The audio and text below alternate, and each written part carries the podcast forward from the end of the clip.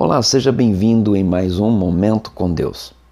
O tema é Não perca a esperança. Creia. Você vai ver em alguns áudios que eu faço, em alguns vídeos que estão no nosso canal, eu falo muito sobre a esperança.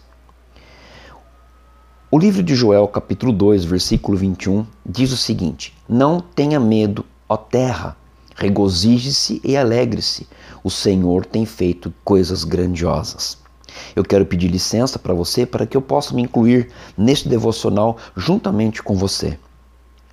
Quão bom e maravilhoso é saber que nos momentos de tristeza, abatimento e desesperança temos um Deus preparando coisas grandiosas para aqueles que nele creem.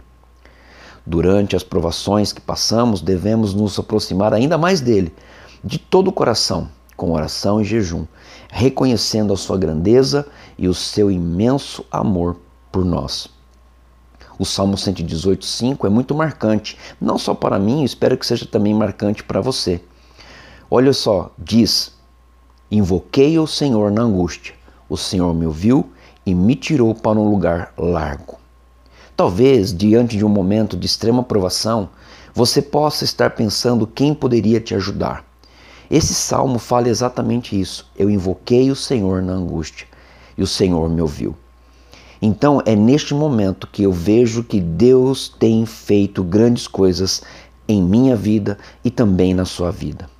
Como não sentir a alegria quando olhamos para o grande amor de Deus entregando o seu Filho único para morrer por nós em morte de cruz? Como não sentir essa alegria? Creia em Suas promessas, pratique a fé e encontrará a paz que tanto procura.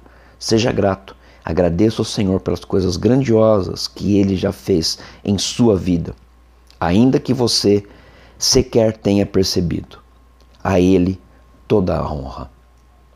Que você possa ser ricamente abençoado através desse devocional, deste momento com Deus, e que a esperança nasça novamente em seu coração. A esperança é Deus, porque o Senhor tem feito coisas grandiosas. Deus abençoe.